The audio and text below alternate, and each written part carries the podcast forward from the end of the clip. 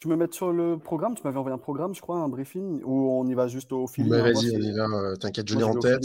Euh, ce sera au feeling. Euh, bah, écoute, Max, top, top de que tu sois là, que tu aies accepté l'invitation. Pour, pour, mettre un peu de contexte, je t'ai vu en conférence sur Paris le, le, 16 octobre, le 16 décembre. Et ah non, c'était une super conférence parce que euh, tu avais pas mal, tu es intervenu avec pas mal d'entrepreneurs, tu as donné aussi euh, pas mal de, conseils, tu avais pas mal de punchlines aussi. Et, euh, et en tout cas, c'était, j'étais très content, mais aussi ça m'avait donné envie aussi d'approfondir un peu parce que bizarrement, ben, je ne connaissais pas ton business. Et, en fait, là, là en fait, j'ai juste envie de comprendre en fait déjà qui tu es, ce que tu fais avec, avec Bond euh, pourquoi tu es rentré à Mada, de comment tu progresses aussi? C'est quoi les sujets chauds que sur lesquels tu as dû progresser? Sur le recrutement, sur la structuration de ta boîte et aussi sur le sales, parce que tu avais raconté que, que tu avais une période qui était assez compliquée, euh, en tout cas les 18, prochains, 18 premiers mois. Donc euh, j'aimerais bien revenir dessus. mais donc pour commencer, dis-moi, qui es-tu, Max Fontaine? Alors salut Raphaël, je m'appelle Max. Je suis, euh, comment on pourrait me décrire de façon très simple, euh, je dirais un jeune malgache qui est né euh, à Madagascar. J'ai grandi ici toute ma vie. Et à 17 ans, je suis parti faire mes études au Canada. Et voilà, ça m'a permis un peu de, voir ce qui se passait ailleurs, de, m'ouvrir l'esprit. Et à la fin de mes études, donc le jour de mon dernier examen, c'était en 2018, avril 2018, je suis rentré à Madagascar pour euh, entreprendre. Euh, voilà, je savais que je voulais entreprendre, je savais que je voulais entreprendre avec euh, le milieu rural, vu que 80% de la population à Madagascar habite encore dans les campagnes. Et voilà, du coup, ça fait 4 ans que je suis rentré, bientôt 4 ans que je suis rentré à Madagascar. Ça fait 4 ans déjà? 4 ans au mois d'avril. Ouais, et question comme ça, qu'est-ce qui t'a. Pourquoi tu es allé au Canada? Parce que de plus en plus de gens qui, sont, qui, qui y vont. Il y en a qui, restent, qui vont encore en France. Mais toi, pourquoi tu as choisi le Canada? Alors, j'ai choisi le Canada parce que déjà, bah, quand tu pars de Madagascar, je savais qu'il fallait que, quoi qu'il arrive, que j'allais partir. Et voilà, vu que j'ai pas grandi en France ou quoi, c'est vrai que j'étais au lycée français, donc la France aurait pu sembler être un choix évident. Mais voilà, comme on part de loin de partout, il euh, fallait s'ouvrir le maximum d'options possibles. Donc euh, après, l'Europe aussi, je, savais de, des discussions que j'avais eues avec mon entourage, avec mes parents, etc., que c'était pas forcément le continent du futur. Euh, que c'est pas forcément là-bas que les choses allaient se passer, que c'est plus là-bas que les tendances se dessinent. Et euh, le Canada, l'avantage, c'est que Montréal, c'est une ville bilingue. Donc, ça permettait d'étudier euh, un diplôme 50-50 anglais-français. Montréal, c'est une ville qui bouge beaucoup aussi en termes d'innovation, en termes économiques, intelligence artificielle, etc. Et voilà, pour, quitte à vivre une expérience, autant vivre une vraie expérience différente de ce que j'ai toujours connu. Quoi. Ouais, bah, cool, cool. Est-ce que toi, tu as vu une différence de mindset peut-être entre euh, le mindset français et le mindset canadien sur la partie entrepreneuriat? Alors, la, différence de mindset, je l'ai surtout vu en fait par rapport déjà au climat social. Euh, on peut même de l'extérieur, on voyait très bien que le climat social en Europe et surtout en France, il est vraiment tendu avec les histoires d'intégration, les histoires. Euh, voilà, on sent que le climat, il est, les gens sont, sont clivés. Euh, il y a pas mal, euh, toujours des grèves, toujours des manifestations, des histoires de racisme, etc. Alors qu'au Canada, surtout Montréal, c'est une ville hyper cosmopolite. Euh, mm. Il y a des gens qui viennent du monde entier. Et l'esprit entrepreneurial, il est vraiment fort sur ce coup-là. Montréal, ils ont vraiment pris la culture plutôt nord-américaine, donc où on te donne toutes tes chances de réussir. si tu es un bosseur et que tu as des idées, et même à l'université, c'est la pédagogie inversée, donc on te donne énormément d'autonomie. C'est pas euh, tu vas en cours, tu t'assois, tu écoutes le prof, tu prends tes notes, tu vas à l'examen. C'est euh, on te donne tous les cours en avance et c'est à toi de t'organiser, c'est à toi d'être autonome, donc euh, ça responsabilise aussi pas mal. Ok, cool. Et du coup, tu es, rentré à Mada pour entreprendre. Et est-ce que tu peux nous expliquer c'est quoi le, le, la proposition de valeur de, de Bond et surtout à quel problème tu réponds? Alors, à quel problème on, répond? La plupart du temps, les gens ils pensent qu'on répond au problème qui est qu'il n'y a pas assez de reforestation à Madagascar, alors que ce n'est pas du tout le cas. Euh, le vrai problème, c'est qu'il y a beaucoup, beaucoup de reboisements qui sont déjà effectués depuis, euh, depuis toujours. Mais c'est l'impact et le résultat euh, qui, on a trouvé que ça manquait vraiment d'impact à la fois sur l'environnement, à la fois sur les populations. C'est-à-dire que la plupart du temps, les projets de reboisement, c'est on plante des arbres, on prend des photos et on part alors que ça, c'était sûr et certain que le résultat, il sera nul euh, avec ça. Euh, un projet de reboisement, ça se prépare, ça se suit. il y a beaucoup de techniques à mettre à l'intérieur. Il faut impliquer les populations locales, il faut suivre les projets. Et c'était ça qui manquait vraiment. Et surtout, comme je t'ai dit, 80% de la population malgache est rurale. Et ces 80% de la population-là, ils sont rarement inclus dans les politiques successives. C'est des personnes qu'on laisse vraiment enclavées. Et c'est là où tu pouvais avoir un, un, réel impact, en fait. Et nous, c'est vraiment ça qu'on veut faire, c'est rendre à nouveau les campagnes sexy, je dirais. Euh, faire comprendre que c'est par là qu'on peut vraiment développer Madagascar. Nous, personnellement, on, est vraiment convaincus que le vrai développement de Madagascar, il va se faire à travers les campagnes. Les, villes, elles se développent assez bien. Il n'y a qu'à voir Tana, il y a pas mal d'entreprises qui bougent. Le secteur privé, il se développe assez bien. C'est pas parfait, mais il y a déjà pas mal de choses qui sont faites euh, dans les villes, alors que dans les campagnes, c'est vraiment là qu'on hum, peut avoir un impact concret et assez rapide. D'accord. Quand tu, quand tu dis nous, est-ce que tu, tu, tu, tu es rentré en ton seul ou tu as, des associés? Euh, alors l'idée de base, euh, oui, c'est vrai que c'est moi qui l'ai eu, mais j'aurais jamais réussi à faire tout ça sans toutes les personnes euh, qui travaillent avec moi. Et quand je dis nous, en fait, c'est toutes les personnes qui travaillent dans cette entreprise comprennent le, projet sur le long terme, la vision et les valeurs. Et du coup, c'est pour ça que je dis nous. D'accord, cool. Et cette, cette idée de reboisement, tu l'as eu comment? Parce que bah, as beaucoup, enfin, t'es, es quasiment le seul à, le faire, à, à le faire à Mada. Enfin, comment ça t'est venu ça? Alors, comment ça m'est venu? Bah, Déjà, depuis qu'on est tout petit, quand tu voyages dans Madagascar, il suffit d'aller euh, sortir un peu de Tana, etc. Tu, Dès que tu es gamin, tu vois les feux de brousse, euh, tu vois les, forêts qui disparaissent petit à petit. Et euh, le, vrai élément déclencheur, c'est un jour, écouté la radio et j'ai entendu que l'Inde avait planté 60 millions d'arbres en une journée et euh, que ça avait fait le buzz à l'échelle mondiale. Et je me suis dit, ben, en fait, à Madagascar, on, a aussi un vrai problème de reforestation et il y a les espaces pour euh, faire un projet comme ça. Donc, je me suis dit, euh, petit à petit, allez, on va, on va faire du, reboisement, ça répond à un vrai problème, même si à l'époque, j'avais aucune idée encore des réelles problématiques techniques, etc. Bien sûr, tout ça, ça c'est toutes ces expériences, toutes ces connaissances, je les ai acquises sur le tas, euh, en parlant avec les divers acteurs, en parlant avec les paysans, en lisant pas mal de thèses, en parlant avec des techniciens, des ingénieurs, etc. Et puis, petit à petit, tu, peaufines le modèle. Et en gros, le, jour où j'ai entendu que l'Inde avait fait ce, projet, c'était, je dirais, le, diamant brut. Quoi. le, projet à cette époque-là, il était encore euh, à zéro. Ouais. Je savais même pas quelle espèce j'allais planter ou quoi. J'avais aucune connaissance en foresterie. Et, mais comment tu comment tu t'es dit euh, je vais en faire un business? Parce que tu vois tu aurais pu te dire euh, je vais faire ça c'est un truc contre potes euh, on fait ça à une asso je fais ça aussi pour mon plaisir perso le week-end pourquoi tu comment comment c'est venu en mode business? Bah, déjà moi je crois pas trop au monde associatif pour développer un pays les associations, c'est très bien pour regrouper, par exemple, des personnes qui ont un même centre d'intérêt. Donc, euh, je dis ça au hasard, euh, l'association des joueurs d'échecs euh, de Lille, par exemple. Enfin, c'est un exemple, mais les associations, on ne doit pas se baser sur les associations pour développer le pays. Et le business, parce que c'est, pour moi, c'est le meilleur moyen. Si c'est pas rentable, c'est pas durable. Il faut que toutes les parties prenantes soient gagnantes. Il faut que ce soit rentable pour les promoteurs de projets. Il faut que ce soit rentable pour les paysans avec qui on travaille. Et voilà, je me suis dit, il faut que ce soit un business absolument, quoi. Ok, cool. Cool. Et, puis même euh, pour que ce soit durable, créer de la valeur, quand c'est un business, tu, crées de l'emploi, tu payes des impôts, tu... c'est la seule façon de vraiment développer le, pays et de créer de la valeur ajoutée. quoi. D'accord. Et euh, cette idée-là de... Mais peut-être tu avais envie d'entreprendre déjà euh, en partant de tu... ou c'était vraiment opportuniste en te disant ouais il y a un super problème je vais entreprendre parce que tu aurais pu très bien tu vois aller faire une carrière de je sais pas de financier bien confortable c'est vrai que y a, je ne veux pas dire que j'ai pas eu le, dilemme dans ma tête, hein, c'était obligé d'y penser. J'avais eu pas mal d'opportunités en, Amérique du Nord aussi. Et mmh. euh, même pour rentrer à Madagascar, au début, je pensais que j'allais rentrer surtout par euh, la voie publique, donc aller travailler dans des ministères, travailler pour l'État, etc. Mais au final, au mieux, au plus tu connais les, problèmes euh, concrets de Madagascar, au plus, enfin moi personnellement, c'est là où je me suis vraiment, je, suis persuadé que c'est le secteur privé qui va développer ce pays. Le, gouvernement est là pour mettre un cadre, il est là pour favoriser la, création de, de, valeurs, mais c'est pas au gouvernement en fait de, lancer des projets et de, réellement développer le pays. Le, gouvernement est là pour mettre en place un environnement sain euh, qui favorise les investissements et euh, qui favorise le secteur privé. Ok.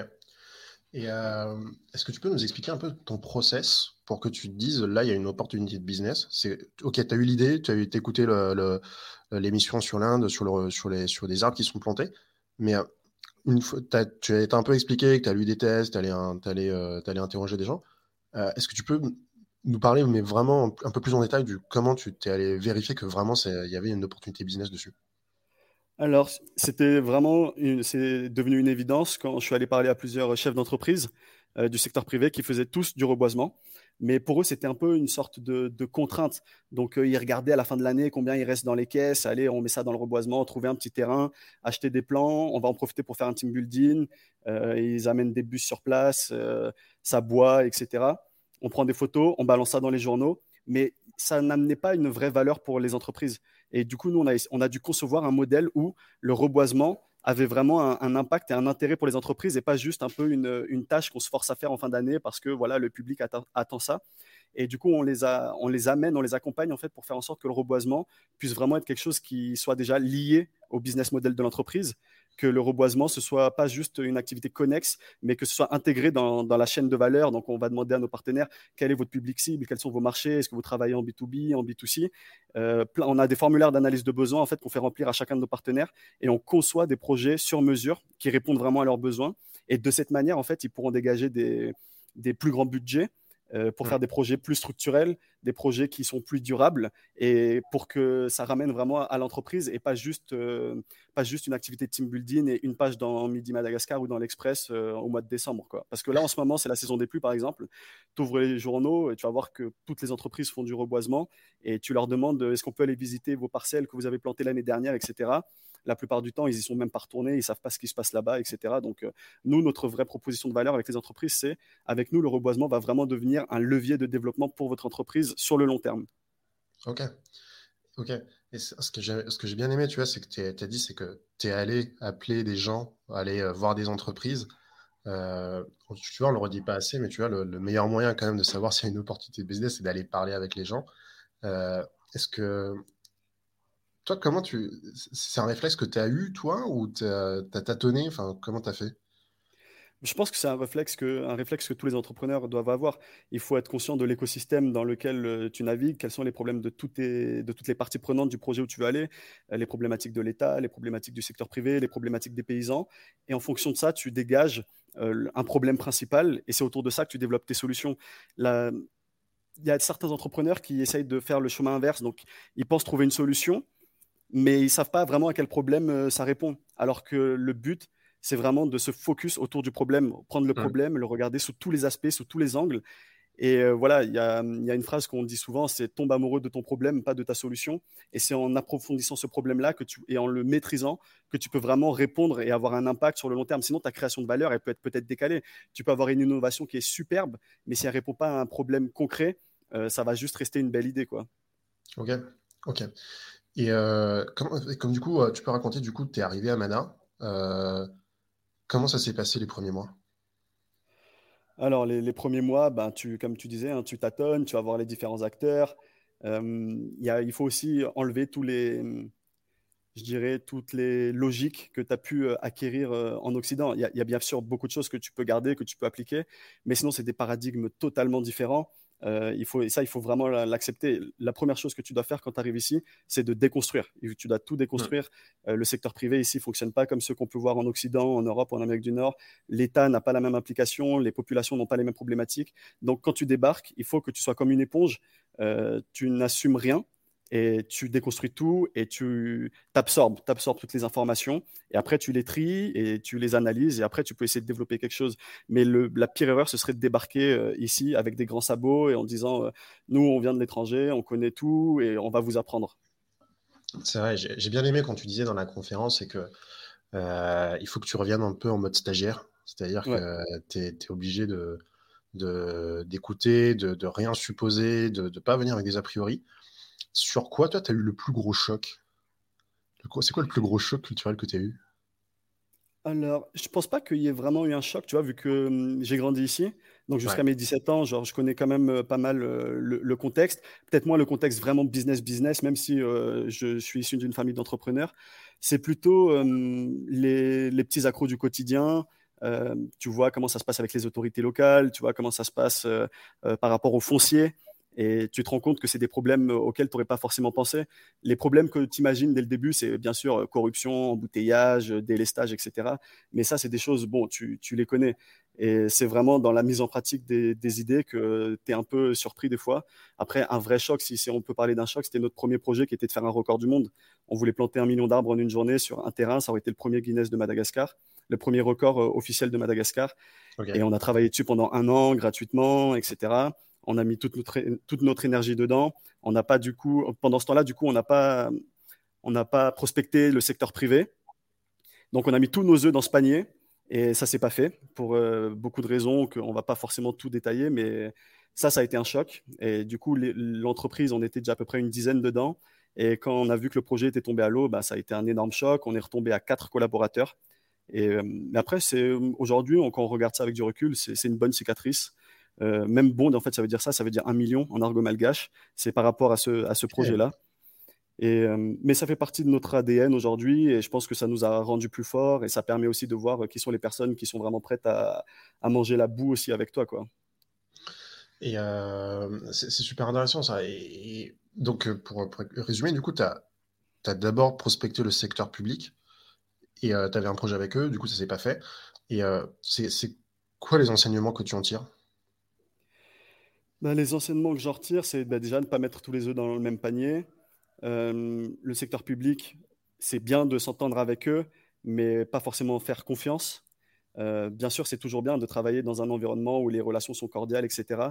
Mais ne pas mettre les mains, les clés de son projet entre les mains de, personnes qui n'ont pas forcément euh, la même vision que toi. Donc, ça a été une très bonne expérience. Aujourd'hui, j'ai encore des très bonnes relations avec bah, le, secteur public, hein, dans toutes les sphères, que ce soit à la présidence, dans les ministères, dans les autorités locales, euh, donc vraiment dans toute la hiérarchie du secteur public. Et c'est bien plus sympa de travailler dans un environnement sain, mais juste, euh, on n'oublie pas ce qui s'est passé. Quoi. Ouais, d'accord. Il y a un truc qui sur lequel je voudrais rebondir. Tu as dit, parmi les imprévus que tu as eu, c'était par exemple sur le foncier. Parce que c'est quoi les. C'est quel type d'imprévu que tu que n'avais pas anticipé? Bah, comme je te disais au début, euh, tu débarques ici, tu te dis, ouais, Madagascar, c'est la quatrième plus grande île au monde. On n'est que, on va dire, 28, 30 millions d'habitants, donc il y a beaucoup d'espace. Tu te dis, ça va pas être un problème de trouver des terres pour planter des arbres. Au mmh. contraire, il n'y a que des terres qui demandent à être euh, reboisées. Et au final, bah, nous, euh, aujourd'hui, ça fait trois ans que l'entreprise est, créée légalement. On n'a pas encore reboisé sur un seul mètre carré de terre qui appartient à l'État ou quoi. Donc, c'était mmh. au final ce qu'on pensait être la chose la plus facile est devenu une chose très difficile et on a dû trouver des solutions vraiment sur mesure, etc. Donc la solution, la première solution qu'on a trouvée, c'était de reboiser sur des parcelles paysannes. Hmm, d'accord, ok. ok. Et euh, du coup, après ce projet-là euh, de, public, de ce que je compris, c'est que tu avais euh, bossé gratuitement, donc pas de cash. C'était quoi du coup Enfin, comment tu as fait pour te faire tenir le navire? C'était même pas euh, gratuitement, du coup, c'était à perte parce que nous, il fallait qu'on aille sur le terrain, on a mis, on a dépensé des ressources, euh, c'était notre temps aussi. Pendant tout ce temps-là, on aurait pu travailler ailleurs et euh, gagner de l'argent, etc. Donc oui, on a, travaillé à perte et bah, c'est les économies des premiers collaborateurs. Moi, je travaillais dans une usine, du coup, ça me permettait, en tant que contrôleur de gestion, donc ça me permettait un peu d'avoir des sources de financement. certains autres collaborateurs aussi ont mis la main à la poche. Et voilà, tu, tu résistes, tu serres la ceinture. Et euh, ce qui est bien, c'est que deux semaines après avoir eu ce, coup euh, avec le, gouvernement, on a signé notre premier euh, gros contrat avec un partenaire privé. Donc ça nous a directement permis de rebondir en fait. Et si ça, n'était pas arrivé, on ne sait pas ce qui se serait passé, mais en tout cas, c'est arrivé. Donc, on a saisi la balle au rebond. Ça nous a permis de financer la première pépinière, d'embaucher les premiers pépiniéristes, etc., etc. Et puis, ainsi de suite. Et après, la, la machine était lancée, quoi. Ok, c'est énorme ça, mais comment, ça, comment ça vient, du coup, ce contrat? Sans révéler les détails et tout ça, mais c'est quoi le. D'où sort ce deal, tu vois euh? bah, c'est quelque chose qu'en en fait, on avait déjà entrepris des contacts avec euh, le secteur privé, on avait déjà contacté pas mal d'entreprises, mais juste, on avait mis toutes nos ressources dans l'histoire du record du monde. Et euh, dès qu'on a vu que le record du monde s'est pas fait, ben, on s'est retourné, on a tout de suite mis toutes nos ressources sur le secteur privé. Et c'est bien parce qu'il y a des entreprises qui nous ont fait confiance dès le début, alors qu'on était une jeune entreprise, on avait zéro réalisation. Il faut bien comprendre que ce contrat-là, on l'a vendu sur PowerPoint avec euh, des, réunions, etc. Certes, mais on n'avait jamais planté un arbre. Et il faut convaincre et, puis donner confiance aux partenaires. Et ce partenaire-là, et ben, depuis le début, euh, c'est Telma Et depuis le début, eh ben, ils nous ont fait confiance à une jeune entreprise qui avait zéro arrière de chiffre d'affaires. on était juste structuré légalement, mais on n'avait fait aucune preuve de réalisation. Et depuis, ben, ils continuent à travailler avec nous. On a renouvelé, on a, on a augmenté la, taille du partenariat. Et puis, c'est quand tu te fous pas de la gueule des gens et que tu les respectes et que tu fais ce que tu as promis de faire, euh, ça, ça, marche, ça paye. quoi. Mais c'est top, c'est top, top. Et, euh, et, euh, et, du coup, sur la partie, toi, du coup, c'est toi qui t'occupes de la partie commerciale aujourd'hui ou tu as quelqu'un qui s'occupe de ça Aujourd'hui, c'est quoi ton périmètre en tant que, en tant que dirigeant, là, CEO alors, jusqu'à, je dirais, le mois de septembre de l'année dernière, je gérais tout seul toute la partie commerciale. Mais euh, maintenant, depuis septembre 2021, on a un directeur commercial donc, euh, qui commence à prendre euh, la main sur la partie partenariat, que ce soit les partenaires à l'étranger, les partenaires locaux. Et bah, moi, ça m'a fait un grand ouf de soulagement parce que du coup, j'ai pu prendre un peu de hauteur, avoir une vision plus globale et pouvoir passer plus de temps aussi avec les, autres départements. Parce qu'avant, je devais gérer à la fois la, gestion de l'entreprise, donc gérer avec chaque département, et avoir toute la partie commerciale à temps plein. Quoi. Donc, c'était vraiment galère. Mais euh, là, maintenant, ça, fait du bien d'avoir euh, une équipe commerciale qui se met en place. Ok. Et, euh, aujourd'hui, c'est quoi tes, entre guillemets, comment tu as, fait pour progresser sur les sujets sur lesquels peut-être que tu avais pas, avais peut-être des domaines, tu étais, plutôt très fort et sur lesquels tu étais peut-être un peu moins fort. Et aussi l'entrepreneuriat, tu ne maîtrises pas tout, je suppose. comment, as fait pour, comment tu fais pour progresser et surtout pour garder un peu de la hauteur, comme tu dis, sur ce que tu fais? Ben, c'est exactement ça, c'est l'expérience en fait, c'est le fait de faire des erreurs, euh, le fait de prendre du recul sur ces erreurs, c'est ça qui te permet vraiment de bah, d'améliorer, de se dire bah, la prochaine fois je vais faire plutôt ça, je vais pas faire ça. Et euh, l'expérience, le fait de se, de se, casser la gueule quelquefois, et euh, le fait d'assumer en fait que tu peux pas être parfait partout dès le début, c'est la meilleure chose. On, je dis tout le temps qu'on apprend beaucoup plus en fait quand ça se passe mal que quand ça va bien. Quand ça va bien, tu prends pas le temps un peu de, de lever la tête euh, quand tu, même quand tu penses que ça va bien et que ça se passe mal, tu prends pas le temps de lever la tête et du coup tu, tu continues là-dedans, même si tu penses, même si tu vas dans une direction qui serait pas forcément la meilleure. Et quand tu te prends des, petits coups, là, ça te permet de te dire, OK, ben là, il faut réajuster ci, il faut lever la tête. Et euh, y a, je pense qu'il n'y a aucun entrepreneur qui, qui maîtrise tout dès le début. Et je pense même qu'il n'y a aucun entrepreneur qui maîtrise tout tout court. Même les plus grands entrepreneurs, ils s'améliorent en permanence. Ouais. Et pourquoi tu n'as pas abandonné? Au moment où tu où avais, ce, où ce contrat qui s'est pas fait? Franchement, je t'avoue que tu es obligé de poser toutes les alternatives sur la table. Hein. À ce moment-là, on n'avait pas encore signé le, contrat dont on parle. Euh, tu te dis, bah, peut-être que je vais faire autre chose. Surtout qu'il y avait une situation assez conflictuelle avec le, gouvernement de l'époque. Donc, euh, je te dis pas, euh, nous, quoi qu'il arrive, on n'allait pas abandonner. on est des, malades dans notre tête ou quoi. Non, non, pas du tout. Euh, le doute est permis, le doute est normal. Euh, qu'est-ce qui nous a permis de ne pas abandonner? Bah, Déjà, le fait qu'il y avait d'autres collaborateurs qui ont continué à croire au projet. Euh, le fait de me dire, bah, en fait, il y a des gens qui y croient encore. Donc, rien que pour ces personnes aussi, continuent à le faire. On, s'est dit, on, continue l'initiative, même si on va réajuster beaucoup de choses. On repart de zéro, on a tout déconstruit. Mais c'est Ouais, je pense que c'est aussi une force de caractère. C'est peut-être le fait, je sais pas, d'avoir un, esprit euh, compétiteur depuis le plus jeune âge aussi qui te fait te rendre compte que euh, ça, arrive de perdre. Quoi. C'est, je faisais par exemple du, tennis en compétition. Bah, des fois tu perds, des fois tu gagnes, mais quand tu perds, tu n'abandonnes pas tout. Hein. Ok. Et, euh, et, ça, tu. Et comment tu arrives à, décompresser? Parce que on est, on est, moi, je suis passé à, à Mada là en novembre, novembre-décembre. Et euh, tu as quand même beaucoup, beaucoup de problèmes en fait à gérer quand tu. Et le problème, c'est que c'est des petits problèmes euh, qui s'accumulent. C'est pas forcément des très, très gros problèmes, mais des petits problèmes qui s'accumulent. Et comment toi, tu fais pour réussir, tu vois, à, quand même à, te dire. Euh, à, prendre du recul? Est-ce que tu fais du sport? Tu t'es créé une bulle quelque part, tu vois, pour pouvoir décompresser? Comment tu fais? Bah déjà, je pense que la, la première chose, c'est de prendre le problème par le fond, c'est de se dire, pour éviter d'avoir à décompresser euh, réellement. Euh, aime ce que tu fais, sois content quand tu fais ce que tu fais. Donc, euh, nous, c'est clair qu'il y a toujours des problèmes, etc. Mais on aime le, projet dans lequel on est. Il y a, les, collaborateurs, on les choisit d'abord, avant tout, pour l'état d'esprit plutôt que les, compétences. Les compétences comptent aussi, mais c'est l'état d'esprit. le fait que les personnes qui travaillent avec toi comprennent qu'il y a des galères, qu'on ne tire pas la tête quand ça se passe mal, etc. Et du coup, ça, déjà, ça met un, un environnement de travail plus sain. On résout les problèmes ensemble et les succès, on, les célèbre ensemble. Après, oui, il faut aussi avoir une certaine. c'est c'est même pas une routine en fait. C'est juste, tu sais ce que tu fais, tu sais pourquoi tu le fais et avec qui tu veux le faire. Et on aime ce qu'on fait. Et en fait, les journées, elles se ressemblent jamais. Euh, des fois, on est sur le terrain, on a des projets à Tamatave, donc euh, là-bas, on travaille dans des zones hyper tropicales. Des fois, on a des projets euh, à Majinga, donc tu vas aller dans les mangroves. tu travailles aussi à Tana, on est dans des bureaux. je vais voir à la fois des paysans.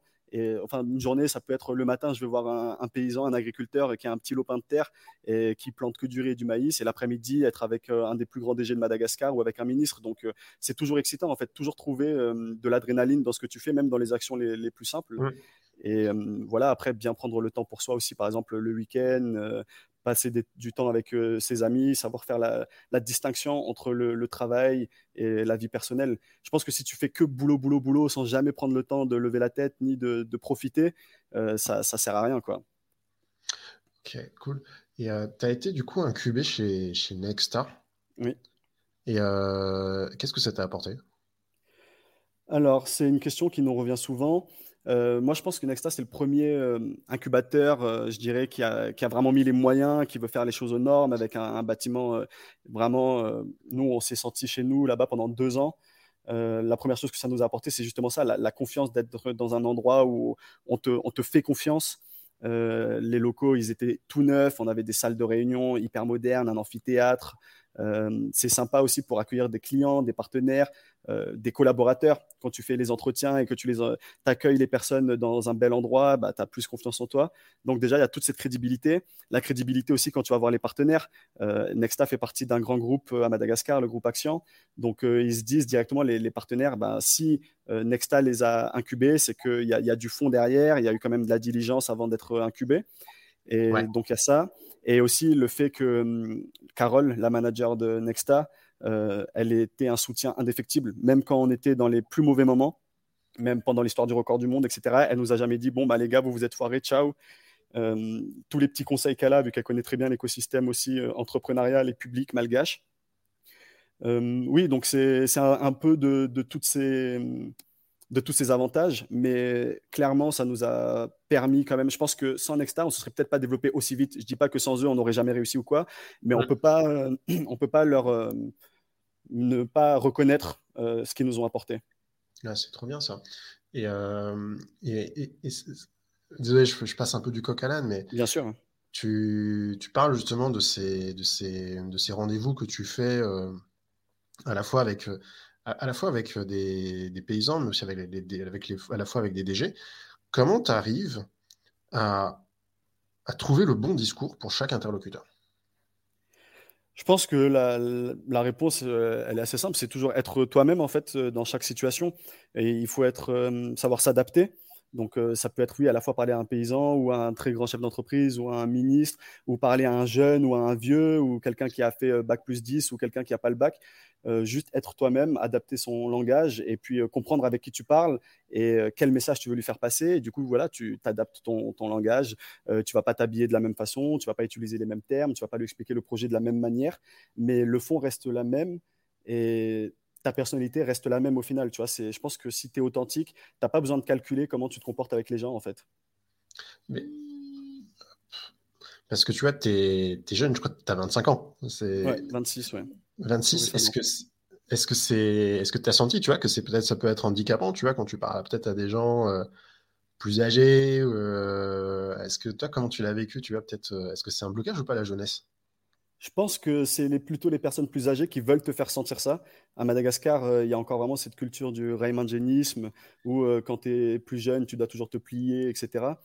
Après, on est dans un monde où chacun défend ses intérêts. Donc, même qu'il soit plus âgé ou plus jeune que moi, si nos intérêts sont communs, bah, on va travailler ensemble, on va se regarder droit dans les yeux. Euh, tu considères de la même manière euh, un paysan ou un ministre euh, qui, peu importe son âge, on se, respecte et on, voit comment nos intérêts peuvent s'aligner. Si nos intérêts peuvent pas s'aligner, bah, on ne travaille pas ensemble.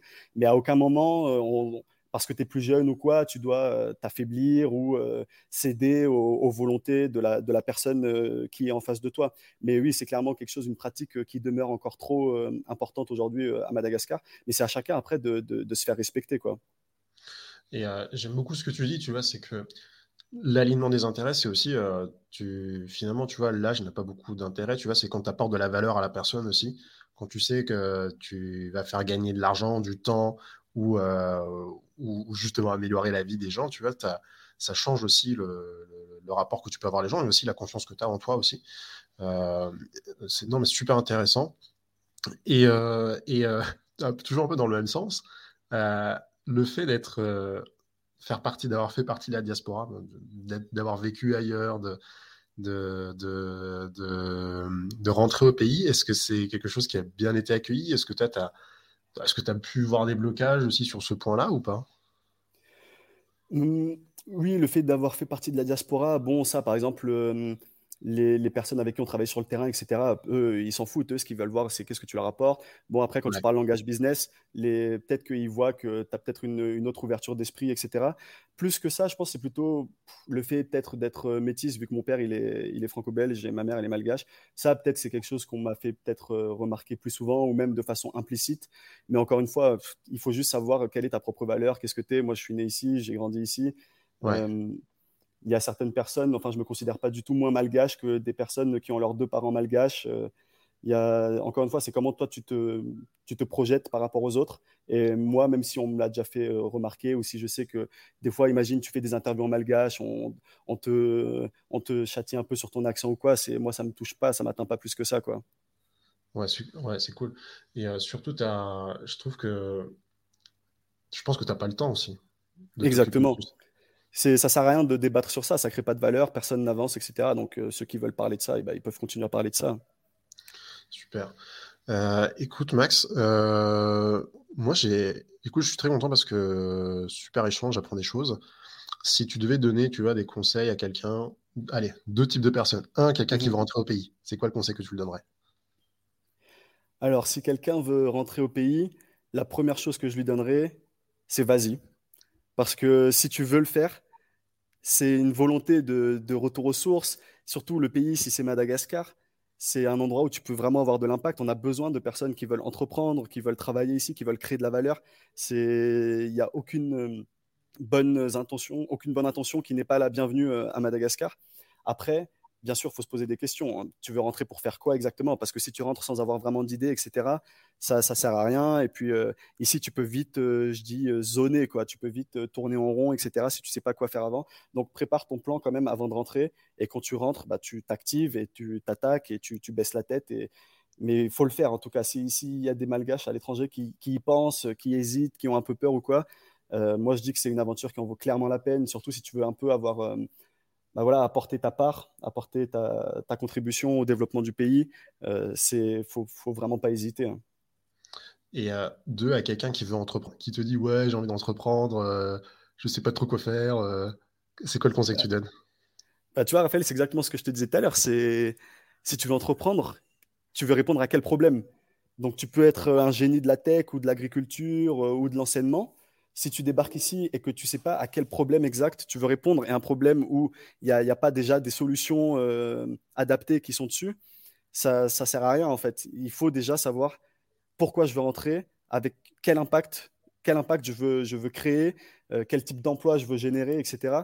Sinon, c'est hum, moi j'appelle, enfin, de façon un peu informelle, j'appelle ça les entrepreneurs du dimanche, quoi, qui, savent faire des beaux business plans sur euh, leur ordi. Euh, ça, c'est facile à faire, hein, des très beaux fichiers Excel avec euh, des revenus sur 5 ans, des belles stratégies, etc. Si tu n'es pas conscient du contexte où tu évolues, ça, ça vaut zéro. Autant avoir quelqu'un qui, qui sait, qui connaît le problème et qui va petit à petit et, qui tâtonne et qui s'améliore et qui commence à petite échelle et qui, qui, se casse la gueule à petite échelle, mais, mais qui comprend vraiment le problème, que des personnes qui viennent avec des grandes idées, etc. Euh, il y, a, une, une, citation qui dit euh, aucune stratégie ne survit au premier coup de canon. Quoi. Donc, euh, il faut être pragmatique si tu veux entreprendre, surtout à Madagascar. C'est un contexte qui est tellement différent qu'il faut être pragmatique et oublier un peu les, grands paradigmes occidentaux. Hein. Bah, écoute, on va terminer sur ça. Trouvez un problème, soyez pragmatique. Bah, écoute, super, merci pour l'échange, Max. Euh, super moment. Écoute, euh, qu'est-ce qu'on peut, sur quoi, on, par quel moyen on peut te contacter pour te soutenir, pour te dire merci pour cet échange ou euh, qu'est-ce C'est quoi mes moyens Instagram, LinkedIn? Alors oui, Instagram, LinkedIn, euh, Twitter, Facebook. J'ai une page aussi sur Facebook. Il y a les pages de Bond aussi sur tous ces réseaux. Il y a notre site web. Et on est vraiment très euh, réactif euh, par rapport aux personnes qui nous contactent.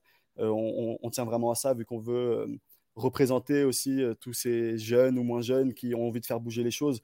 Donc, euh, quasiment tous les jours, il y a des personnes qui nous contactent pour savoir comment ils peuvent euh, contribuer à notre projet. Est-ce qu'on on recherche des stagiaires ou des collaborateurs? On est, on est vraiment ouvert. C'est pas, on n'est pas du tout en mode euh, grosse entreprise avec une boîte où toutes les, toutes les demandes de communication sont stockées ou quoi. On, répond au tac au tac.